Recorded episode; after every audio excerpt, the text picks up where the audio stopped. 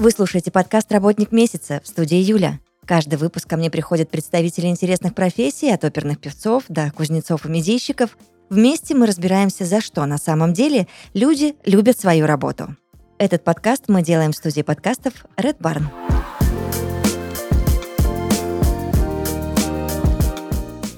Сегодня в подкасте «Работник месяца» генеральный директор IT-компании BSL Сергей Костин и CPO компании BSL Айжиркан Бруканова. Здравствуйте. А, да, Юль, здравствуйте. Здравствуйте, Юля, очень рада вас слышать. Я тоже рада вас слышать. Я уверена, что у нас сегодня получится а, честный, открытый разговор, а, в котором вы ответите мне на ряд интересующих меня вопросов. Договорились? Договорились. По, рукам. Я вот просто наблюдаю за рынком, наблюдаю за тем, что происходит, а, Сергей, Жаркин, и думаю, что вот и вижу, что все куда-то бегут, и мне тоже хочется бежать со всеми, а, быть в теме, быть среди успешных людей, а, привлекающих миллионы инвестиций. Что на старте мне нужно сделать, и как вообще влиться в этот поток, и откуда взять идею для IT-продукта? Самый э, первый очевидный вариант – это брать из индустрии э, специализации, потому что вы разбираетесь э, там, где вы профессионал, и видите узкие места в той или, или иной области. Например, наша история так и началась. Более 10 лет мы запустили продукт по автоматизации бизнес-процессов технического обслуживания воздушных судов, и он был основан на опыте одного из наших сооснователей в группе компаний. Если вкратце, то после посадки самолета, когда он сел, э, пассажиры стали аплодировать, самолет нужно технически обслужить. Это как некое техническое обслуживание, когда мы все с вами везем автомобиль uh на очередное ТО. И э, раньше механики бегали с кипой бумаг, что-то писали, ставили галочки, то сейчас наше программное обеспечение помогает э, этим прекрасным людям быстро и качественно обслуживать самолет. То есть она говорит, иди на склад, возьми такую-то деталь, замени ее, проверь вот эти вот эти узлы в самолете. И компании, авиаремонтные компании экономят э, время, а соответственно и деньги. Да, это очень крутой пример, потому что никто, кроме людей из этой индустрии, на эти изъяны лучше не укажет. У нас есть э, тоже пример наших клиентов. Совсем недавно к нам обращались ребята из э, строительного рынка, они сами, в принципе, производят и продают э, товары для строительства и для ремонта. И э, вместо того, чтобы просто сидеть и продавать свои товары, они погрузились в проблемы своих потребителей, э, разложили всю цепочку и поняли, что, ага, значит, есть перерасход э, э, в части планирования и в части покупок. И я для себя тоже помню, рано еще совсем живая, например, от ремонта, когда я планировала ремонт, мне приходилось э, все закупать. Это хорошо, если тебе еще бригадир поможет, либо строитель поможет, а так он может даже ничего и не сказать, и ты бежишь, там эти плитки, кафели, я не знаю, ламинат, ламинат закупаешь, потом тебе на работу звонят, говорят, еще 10 штук не хватает, и думаешь, боже, где я эти 10 штук достану? Вообще, э, как бы мне их еще и не продадут, надо две упаковки купить. И после ремонта еще и выясняется, у меня на балконе 20 штук осталось, куда их девать, что с ними делать, ну, совсем как бы не понимаешь. Вот ребята это все проанализировали и пришли с идеей калькулятора, когда ты говоришь как заказчик, что хочу построить дачу двухэтажную с розовыми окнами, там, с золотыми дверями, дверей должно быть две штуки, и калькулятор тебе все на раз, два, три выдает, сколько чего нужно. А более того, на этой же платформе ты можешь пойти, на, пойти и найти и прорабов, и дизайнеров, и любых специалистов, которые снимут твою головную боль. И это прекрасный пример того, что они просто пошли как бы от боли клиента и превратили это все в цифровой продукт. А у меня тоже есть а, пример такой интересный. Я просто даже не могла себе представить, потому что начала работать на радио давным-давно, еще в 99-м году. Угу. И вот, чтобы вы понимали, там это все было, на, я назову это ручным трудом, да, когда у нас э, стояла батарея просто CD-проигрывателей, несколько тысяч дисков, и мы вручную отбирали сами диски, искали нужные треки, песни и так далее. И кто бы мог подумать, что спустя там 15 лет я смогу там а, управлять радиостанцией, грубо говоря, с телефона. Да, кстати. Ну, это, Да. это для меня лично вообще немыслимая история и такой скачок невероятный, что вот я таким, а, как вы, просто аплодирую стоя. На самом деле, да, когда уже появляются такие решения, потом не можешь вернуться назад и не можешь даже себе представить, что ты, оказывается, раньше как-то по-другому жил и вообще как-то справлялся без этих продуктов. И вообще это классные примеры того, как мы текущие процессы оптимизируем и занимаемся каким-то реинжинирингом. А есть еще эм, другое направление с точки зрения инноваций и технического прогресса. То есть, э, если происходит какой-то технологический прогресс, появляются новые возможности, которые в корне могут поменять привычки потребителей, и поменять их поведение и, скорее всего, вы, вывести ваш, вашу отрасль на совершенно новый уровень. Э, Ну, кстати, вот, Сереж, расскажи про пример с э, компанией, которая заказывает у нас э, распознавание еды на точках питания. Да, у нас есть отличный э, проект, просто обалденный э, на точках питания. Вы можете теперь распознавать еду. То есть представьте, э, что теперь во время обе- обеденного перерыва вам не нужно стоять в длинных очередях, э, показывать еду кассиру. Кассир может ошибаться, брать у вас карту либо телефон. Вы э, просто приходите в столовую, набираете еду, подходите к специальному э, терминалу, он распознает, что у вас на подносе, вы смотрите в камеру, э, платите лицом и идете дальше. Большой брат он везде. Ай-яй-яй, будущее наступило. Ну, это реально, это же все было очень сложно представить, да. Там еще 10 лет назад, что мы Да. придем к этому уже так скоро. Я вот о том, что все стремительно очень развивается, но это, конечно, круто. Давайте вернемся все-таки к вопросу. Вы уже частично на него ответили. Откуда взять идею для своего IT-продукта? То есть мы понимаем, да, что можно внедриться и посмотреть вообще, что у тебя происходит в твоей компании, да, как можно что-то автоматизировать. А еще от- откуда взять вдохновение на то, чтобы ворваться в этот большой рынок? Второй пример — это вообще посмотреть за трендами, э, либо же за своим поведением, за тем, что происходит на рынке, и а, быть на чеку всех инноваций, всех нововведений и возможностей а, через призму того, как это можно применить, опять же, э, свое, в своей жизни или же в жизни своих потребителей и своих клиентов. То есть э, пример того, что появилось компьютерное зрение, и на самом деле куча решений и возможностей, да, о чем Сережа до этого рассказывал, и Могут быть примеры с, э, с тем же, ну вот 4G у нас, когда появлялся, тоже много возможностей появилось и обновились э, как бы и приложения, и возможности сотовых операторов. И вообще в каждом секторе как бы есть какие-то такие технологические прорывы, которые можно взять и тоже заложить в основу своих продуктов. Сейчас, если говорить о трендах, э, очень популярно приложение дополненной реальности, когда Мгм. вы включаете телефон и, например, можете посмотреть, как будет выглядеть мебель э, в вашей текущей квартире и- или сделать перестановку. Да, и, ну, как бы очевидно это не звучало, все скорее исходит из э, вашей наблюдательности и информированности, и вы либо из личного опыта, либо из того, что происходит вокруг, берете э, какие-то моменты, формируете свои гипотезы, предположения и даете полет воображению, и тогда уже рождается. Главное себя не ограничивать ни в чем. Это точно. Хорошо, э, допустим, вот э, я сейчас буду немножко утрировать, но тем не менее, появилась у меня идея продукта, допустим, который сам а, редактирует и монтирует подкасты. Да? А что нужно сделать перед тем, как а, начать непосредственно разрабатывать этот э, IT-продукт? Ну, м, да, это очень хороший вопрос. И часто бывает, что, в принципе, к нам люди приходят с такими запросами, что хотят создать э, новый Uber, э, либо Tinder. Tinder почему-то очень все любят создавать. Э, но э, при этом заказчик, ну, потенциальный заказчик в данном случае, он не совсем понимает, э, какой конкретный продукт он хочет создать и какую э, боль это будет, э, какую боль он будет решать для своего потребителя. И поэтому перед тем, как создать те вещи, про которые я говорил, либо новое приложение для подкастов, очень важно выполнить некую домашнюю работу. Если вы все думали то, что домашнюю работу, домашки они закончатся на этапе школы либо института, то нет, э, здесь нужно запустить некое исследование, которое покажет вам, какой продукт необходимо создать и э, сколько это будет стоить э, по времени и по деньгам. И здесь в этом случае можно сделать это самому, либо найти хорошего партнера, который поможет вам выполнить эту работу. Да, мы абсолютно за то, чтобы это делать вместе с партнерами надежными из команды, потому что один ты никогда, конечно, ничего не добьешься и не выиграешь. Все решает команда. И исследование — это, если честно, только первый этап из шести во всей этой домашке.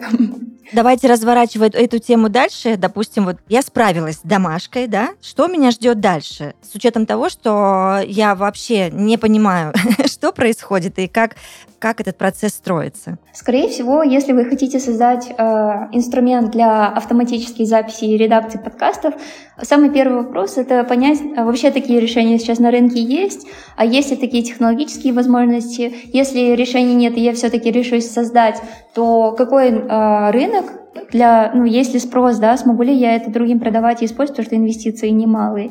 И если мы отвечаем на все эти вопросы да, да, да, да, да, тогда у вас второй этап — это уже формирование гипотез, то есть предположений, когда вы говорите, что, скорее всего, а, инструмент для редакции подкаста должен быть настолько умным, чтобы человеку даже ничего не пришлось сидеть, редактировать и э, комментировать, он просто понимает тематику разговора и, соответственно, уже дальше как бы автоматом прокладывает весь путь. И вот одна гипотеза сформировалась, но мало того, что вы ее сформировали, еще разработку не передаем. Нужно это еще и подтвердить. Э, соответственно, мы идем и проводим какие-то эксперименты, мы у себя их в принципе, называем экспериментами, либо же процесс подтверждения гипотез, либо через глубинное интервью. Например, вы можете пойти и поговорить с другими ребятами, которые также записывают подкасты, насколько вообще для них головная боль, сколько времени съедает, пытались ли они решить этот вопрос, и вообще сколько они за это готовы заплатить, да, то есть сколько они сейчас своего личного времени на это тратят. И э, когда мы проводим эксперименты и получаем валидацию или подтверждение того, что да, этот продукт действительно нужен, тогда уже начинаешь продумывать а, определенные, ну, у нас это называется как бы use case, по сути, это определенные ситуации, при которых данный продукт будет использоваться и а, определенные какие-то пользовательские пути. То есть этот инструмент человек может использовать, когда он на море, когда он дома, когда он еще где-то и так далее. И после того, как мы определили все эти возможные ситу- ситуации, пользовательские миссии, все перекладывается в прототипы, Здесь уже начинается креативная работа совместно с дизайнерами. А, несколько раз а, прототипы тоже тестируются, и финально все закладывается в своего рода техническое задание, на базе которого мы понимаем, что хорошо, значит, этот продукт будет стоить столько-то денег, мы его будем разрабатывать столько-то времени, а самое главное, а, клиенты и пользователи смогут им начать пользоваться, допустим, уже завтра, потому что минимально первая фича или функция а это, там, не знаю, запись голоса, да, и все пошло-поехало. Да, и тут важно понимать, что когда вы провели данное исследование, очень часто, что исходная идея, с которой вы пришли создавать продукт, она трансформируется. Да, кстати. И э, когда, ну, потому что вы получаете обратную связь от пользователей, например, если брать пример подкаста, вам могут сказать, да я не хочу, чтобы он делал все за меня, я хочу, чтобы он мне рекомендовал, а я уже сам принимал решение, mm-hmm. брать ли мне его рекомендацию или нет. Э, тем самым в моем случае это будет больше гибкости в, в данном процессе. И э, когда вы провели это исследование, составили техническое задание, вы уже видите действительно, какой продукт вы хотите, и самое главное, вы понимаете, насколько он вам лично интересен, потому что каждый продукт, продукт-овнер, как модно сейчас говорить, он должен гореть своим продуктом, и, собственно, может быть, это основа полагающая успеха. Но получается, ребят, что вот эти все этапы, да, которые вы только что описали и подробно рассказали о них, их же нужно с кем-то реализовывать. Как найти классных и добросовестных партнеров в этом процессе? При выборе партнеров э, в первую очередь нужно ориентироваться на то, насколько вы сможете проследить за всем процессом, чтобы он был как прозрачен, да, доступным для вас и самое главное с промежуточными результатами.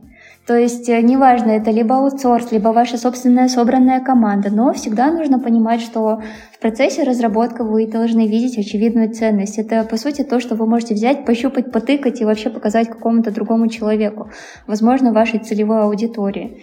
У меня есть э, очень болезненный урок на эту тему, вообще на выбор исполнителей, да, и на формирование команды. В 2014 году я вообще была новичком, и для меня digital мир, вообще эта вся цифровизация была совсем как бы чем-то далеким. И я помню, мне как заказчику нужно было, э, в принципе, составить просто платформу для электронной коммерции. Сейчас это уже звучит не так дико, потому что решений полно. Но на тот момент, когда э, я нашла исполнителя, рассказала ему все свои потребности, человек озвучил мне, что «Ой, да, это вообще без проблем easy, я тебе через полтора месяца все выкачу». Я думаю, ну классно, через полтора месяца все получу. Естественно, ни через полтора месяца, ни через три, ни через шесть я не получила ничего. А более того, самое ужасное, что во все это время я никак не могла погрузиться в процесс и вообще понять, что происходит. Потому что я, во-первых, чувствовала себя немного ограниченной в плане того, что разработчики, они такие высокомерные ребята, да, они могут как бы немного тебя послать, мягко говоря, и ты не хочешь показаться перед ними некомпетентным. И когда ты задаешь вопрос, окей, расскажи, какой там прогресс, и человек тебе говорит, все, все, все, все уже готово, 90%, вот осталось только вот это. И ты думаешь, окей, у нас вроде один день остался, но, видимо, человек знает, что делает, но на самом деле нет. И тебе ничего не покажут, либо покажут коды, и ты, естественно, в них тоже не разбираешься. Ну и, соответственно, чтобы вот этого всего не было, нужно понимать, что при выборе команды в первую очередь нужно ориентироваться на то, какие между вами поставлены процессы, насколько они прозрачны и насколько вы, как заказчик и, естественно, исполнители, осознаете э, темп работы и вообще взаимоотношения между собой. Да, тут очень важно, чтобы обе стороны были в комфорте. Э, вы, в данном случае, как заказчик, должны прекрасно э, понимать, на какой стадии идет процесс. И для этого ну, существуют популярные инструменты гибких методологий, которые позволяют вам отслеживать э, стадии процесса, улучшать процесс. Например, мы очень любим такой, можно сказать, ритуал, он называется ретроспектива, когда вы встречаетесь с э, командой и выговариваете, э, что хорошо, в вашем текущем процессе, а что не очень, и э, что, например, очень сильно не нравится, и составляете план действий, как улучшить этот процесс. Потому что обе стороны могут быть крайне профессиональны, но на каких-то начальных этапах они могут друг, друг друга не так э, понимать, и коммуникация может быть нарушена. Потому что, в принципе, если вы э, используете довольно такие гибкие методологии, вы должны в первую очередь хорошо коммуницировать да. с обоих сторон. Ну, все сводится действительно к коммуникации, и при выборе исполнителей, естественно, вам нужно э, сначала самому подготовиться по поводу того, по каким процессам, по каким стандартам, по каким ожиданиям вы хотите работать, где-то, возможно, почитать материалы о методологиях, и потом договориться на берегу с ребятами, с разработчиками, что, ребят, давайте тогда будем идти по вот такому-то плану действий. А какая команда нужна в итоге для разработки этих продуктов по составу команды? Если погрузиться в состав команды, то стандартный состав команды в основном состоит из шести основных ролей. А, это в первую очередь, понятно, продукт менеджер то есть тот человек, который задает тон и говорит, что нам нужно сделать и зачем. Вы можете, в принципе, сами выступить продукт менеджером в данном случае, если знаете, как, какой продукт а, реализовать. Далее подключается аналитик, разработчик, дизайнер, тестировщик и проектный менеджер. А другие роли уже могут быть подключены по мере необходимости, а, например, архитекторы, бывают роли девопсов и всех остальных. А, скорее всего, для того, чтобы было лучше понятно, за что какая роль отвечает, мы опять же можем прибегнуть к примеру стройки. У нас сегодня такой Такая излюбленная Красной тема. линии. Да, да, да. Вот если, например, вы захотите построить дачу, то, естественно, появляется продукт. Да? Это либо муж, по заказу инвестора, там, жены, либо жена, наоборот, по заказу инвестора и главного клиента мужа говорит о том, что хочу двухэтажный дом с балкончиками. И дальше подключается аналитик. А в сфере строительства, например, это может быть специалист, который проводит а, инженерно геологические какие-то изыскания и проверяют. Бывает же вот сейсмологию, да, гидравлическое состояние, не знаю, почвы, а, как ветер дует, куда он дует, грунт и все остальное, для того, чтобы вам сказать, хорошо, вот в данном месте ты можешь построить, не знаю, бетонную дачу или кирпичную дачу или деревянную дачу. И он вместе с продуктом помогает ему спроектировать составляющие дома и сформировать требования. А дальше уже подключается дизайнер. Ну, в строительстве это тоже дизайнер. Он там рассказывает, да, на, как бы на базе тех вводных, которые дали и аналитика, и продукт, говорит, что хорошо, отделка должна быть такая, эргономика дома должна быть такая. Вот я должна в коридор зайти и там сразу в балкон попасть. Я не знаю, ну какие-нибудь там супер, супер требования. И уже подключаются разработчики, это, естественно, строители, тут все просто и а, финально тестировщики. Я до сегодняшнего дня, если честно, не знала, кто делает тестирование в строительстве, но, оказывается, есть такая роль. Это такие ребята, которые принимают э, техническое составляющее твоего дома и начинают проверять, да, что не споткнется ли человек на балконе, когда будет сидеть, попивая свой чай и читать книгу. Там. Не отравится ли он на кухне, потому что надышится газом. А хорошее ли проветривание. Там, какие кирпичи устойчивы, неустойчивы стены. И они вот это все проверяют и потом дают свое финальное окей согласие, и тогда все как бы идет хорошо. Ну, а дальше а, все уже зависит опять от задачи. То есть, какой вы дом хотите строить, будет ли это небоскреб, либо небольшая двухэтажная дача, можно привести пример, там, делаете ли вы мобильное приложение, либо веб-платформу, и тут уже появляется специфика угу. тех специалистов и той команды, а, которая будет создавать а, данное программное обеспечение для вас. Вот мы уже провели исследование, получается, да? Определили, какой у нас будет продукт. Мы собрали правильную команду по вашим всем советам. И что дальше? Нас уже вот прям ждет успех? В принципе, мы все сделали? Или же есть еще какие-то подводные течения, которые стоит учесть? К сожалению, не совсем. Э, в процессе разработки вообще собачка может э, подрасти, а даже иногда изменить свою породу, потому что пока вы разрабатываете, делаете исследования, рисуете определенные дизайны и так далее. А рынок, он э, крайне э, динамичен, и вы э, должны постоянно держать руку на пульсе. Поэтому почему и имеет смысл идти небольшими итерациями, когда вы получаете какие-то продукты, можете получать уже сразу обратную связь э, от пользователя и понимать, э, идете ли вы по правильному пути, потому что вы уже, есть такой термин, раскатываете да, ваш продукт на большую аудиторию. И э, вы тут должны быть гибкими и без сожаления, наверное, менять ваши приоритеты и обновлять э, требования для разработчиков. Да, и это одна из причин, почему э, гибкий подход к разработке, он такой знаменитый и вообще широко применяется во всем мире. Нас, э, например, во время пандемии это было очевидно, что многие клиенты из э, сектора электронной коммерции или ритейл, они э, моментально поменяли свои приоритеты. Если раньше мы с ними разрабатывали систему скидок, мобильные приложения для акций, лояльности или что-то подобное, то в этот момент мы все взяли и перестроились на то, чтобы оптимизировать всю цепочку логистики, потому что элементарно надо было клиенту до двери доставить продукт. И это тоже пример того, что вот ребята вроде бы в одном направлении двигались, но смогли вовремя перестроиться и были на чеку. Да, и все это надо делать довольно в сжатые сроки потому что есть еще риск, когда либо разработка, либо бизнес, они начинают заигрываться, и, допустим, ну, очень популярный пример, мы не будем выпускать очередной продукт, пока у нас не будет вот прям классного дизайна. Ну, не знаю, самый простой пример – это интернет-магазин. Но если вы торгуете каким, каким-то уникальным продуктом с классной доставкой, либо еще есть ряд добавленных э, ценностей, то у пользователя основная задача это положить продукт в корзину. А его мало будет волновать на первых этапах, какая у вас будет кнопка.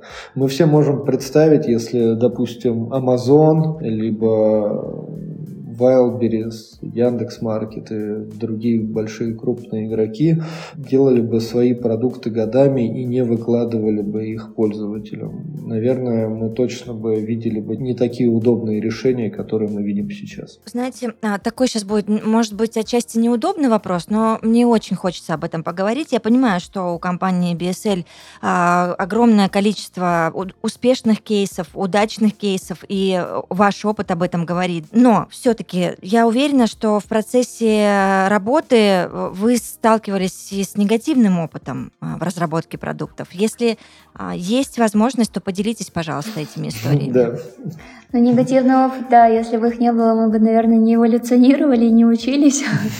Вот, они бывают в огромные, масштабные, такие мелкие в повседневной жизни, да, в разработке постоянно.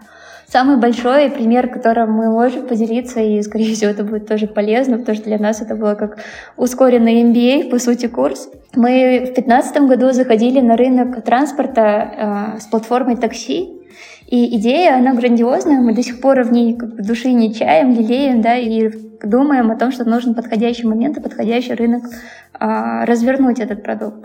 А, идея заключалась в том, что а, вы как пассажир собираете себе избранный круг водителей, потому что все небезопасно, и вы хотите, например, чтобы ваша бабушка, мама, либо ребенок спокойно добирались от точки А до точки Б, и вы об этом не переживали, потому что мы не постоянно, к сожалению, особенно в современном мире, можем сопровождать наших любимых. Ну и для себя, для собственного удобства и комфортно. И на другой стороне есть водители, у них тоже есть свои предпочтения, потому что пассажиры тоже, ну, адекватно говоря, не все бывают такие э, золотые и хорошие, и примерные Э, прекрасный. Соответственно, водители также имеют право выбирать себе пассажиров. И логика матчинга, то есть э, совместимости как раз и была на том, что они избирают друг друга, и при заказе, заказ, э, при формировании заказа он попадает к тому водителю, которого ты выбрал. И мы эту идею доработали, протестировали, запустили в городах-миллионниках.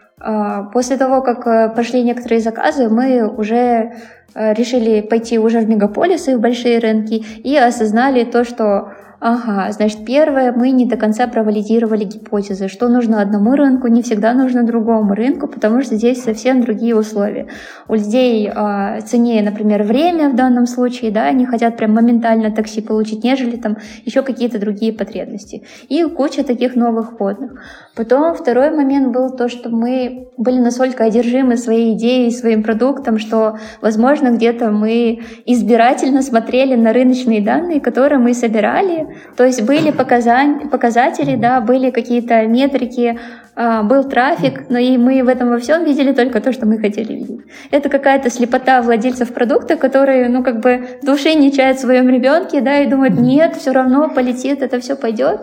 И эта вся ошибка в гипотезе нам как бы встала и во время, и в денежных расходах, и, естественно, в том, что э, как бы мы, э, наверное, много ресурсов своих эмоциональных на это тоже потеряли. Но есть и как бы добрая сторона с этой как бы, истории. Да, при этом мы очень много вложили сил и делали продукт, можно сказать, с такой страстью, э, что данная платформа технологически получилась э, очень классно и послужила основой для нашей э, логистической платформы. То есть случился так называемый пивот.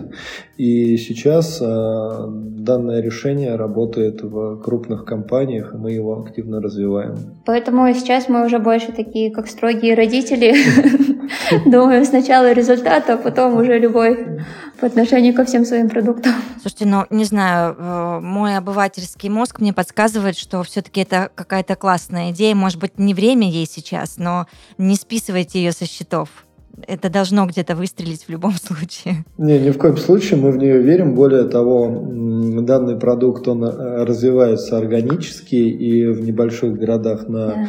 юге России и часть э, даже в Европе э, люди продолжают им пользоваться. Угу, Потому... что он исследует свой путь. Но мы, да, мы обязательно вернемся к нему. Еще один важный вопрос. Вот как определить, что в процессе работы над продуктом что-то идет не так? Причем и команде определить, ну и как-то заказчику так вот объяснить. Да, здесь, если как раз-таки продолжить вот э, тему с нашим э, такси, а, Самое первое это э, надо было посмотреть через призму наших бизнес-показателей, а второе это где-то погрузиться в техническую часть, Потому что если, например, брать э, с точки зрения бизнес-показателей, то, естественно, нужно думать об эффективности внедрения тех или иных функций и функциональных возможностей в свой продукт. А, и когда вы разрабатываете что-то новое добавляете в этот продукт э, какую-то функцию, а, и вы понимаете, что, допустим, вы ожидали 10-кратный прирост, либо 10% прирост, а этого не происходит. Нужно задаваться вопросом, почему. Это такой явный индикатор того, что что-то в продукте идет не так. Возможно, вы вообще неорганичное что-то туда внедрили, да, и в нашем случае надо было понимать, что э, заказы, они динамично не прирастают, а мы продолжали докручивать функцию лояльности, да, допустим. Вот. А, помимо этого еще обязательно нужно учитывать, что есть какие-то новые водные с рынка, а вы, допустим, на эти водные уже долгое время не обращали внимания. Зачастую бывает, что компании, они после того, как запустили продукты, теряются в операционке и перестают приносить новую информацию. И обычно это продукт должен делать, да, как минимум аналитик. И если у вас в течение месяца а более того, в течение полутора, двух, трех не появлялось ни одной новой вводной, ни одной новой гипотезы или новой информации, опять же, надо начинать бить, бить тревогу, скорее всего, ваш продукт уже ушел на самотек куда-то по своему пути, его там дорабатывают, беря какие-то идеи из головы, что-то допридумывают, либо же э, команду разработки начинают грузить просто функциями для того, чтобы они не простаивали и просто чтобы они работали и не жаловались. Но по факту это все равно как бы деньги в мусорное ведро.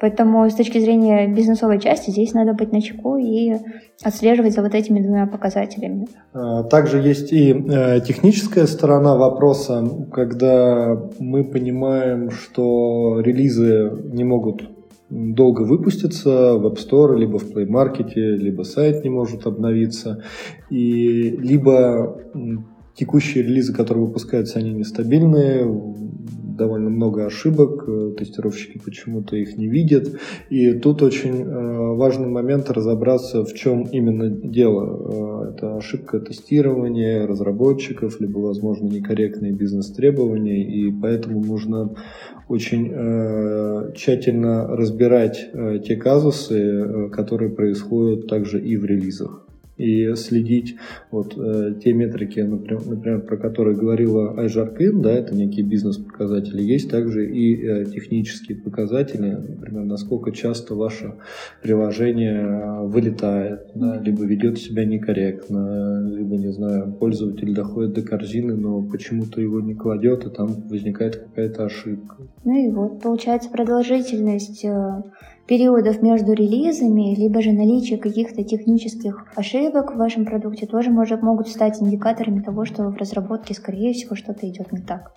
А, так, отлично. Теперь хотя бы по нашему с вами триалогу можно будет учитывать все эти нюансы, да, это я говорю тем, кто будет нас слушать и э, желать разрабатывать какой-то IT-продукт. А, хорошо, есть у меня вот еще какой вопрос. Есть продукт, который вы очень мечтаете разработать? Да, есть. Мы его сейчас разрабатываем. И сейчас все наши мысли вокруг этого продукта, даже можно сказать продуктов, потому что сейчас наши все мысли, энергии, там, не знаю, мечты поглощены вот как раз-таки локальным сервисом э, периметр, который находится на этапе soft launch, то есть э, этапе запуска перед э, масштабированием мы тестируем сейчас как э, люди взаимодействуют между собой. А, есть продукт по логистике, тоже другое направление, а, и еще другие продукты в авиации и электронной коммерции. Ну, что-то в большей степени, что-то в меньшей степени периодически нас э, вдохновляет.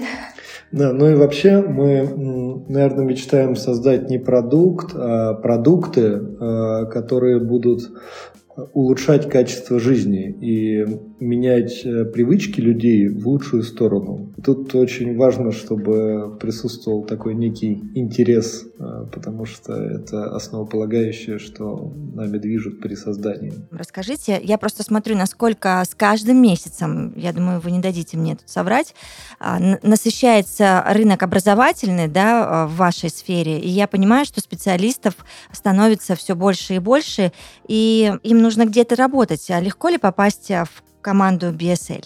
Сейчас мы тоже в команде очень динамично растем, и наряду с тем, что рынок действительно сейчас где-то, наверное, догоняет да, темпы спроса и выпускает э, ребят, хороших специалистов, а с другой стороны, так как идет активная цифровизация, компании тоже не стоят на месте, и э, все вот вышеперечисленные роли мы активно набираем. Каких-то ролях нужно проходить тест-кейсы, интервью, в каких-то нужно выполнять задания, и если все в порядке, вы проходите все эти этапы как э, э, более или менее зрелые специалисты, то вы обязательно можете попасть в команду.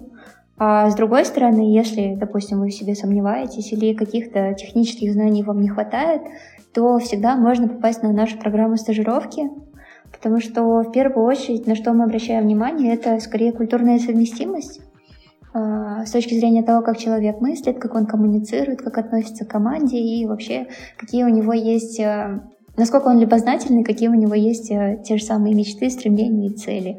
И исходя из этого уже понимаем, что если человек подходит, то и на стажировку тоже можем взять. Да, сейчас у нас э, в данный момент два офиса, это в Москве и Минске, и нас около э, 170 человек. Мы за два года, за последний год мы выросли более чем, чем в два раза и активно продолжаем это делать. Сергей Жаркин обещали обещали мне выдать какие-то слова, Сейчас будет игра для чайников, для меня. А я буду пытаться понять вообще, что это такое, с чем это едят и в каких случаях употребляются эти слова. Ну, естественно, я не думаю, что смогу все расшифровать, и Сергей и Айжаркин будут мне помогать в этом. Да, классно. Давайте начнем. Первое слово – бэклог. Хорошее слово, Сергей.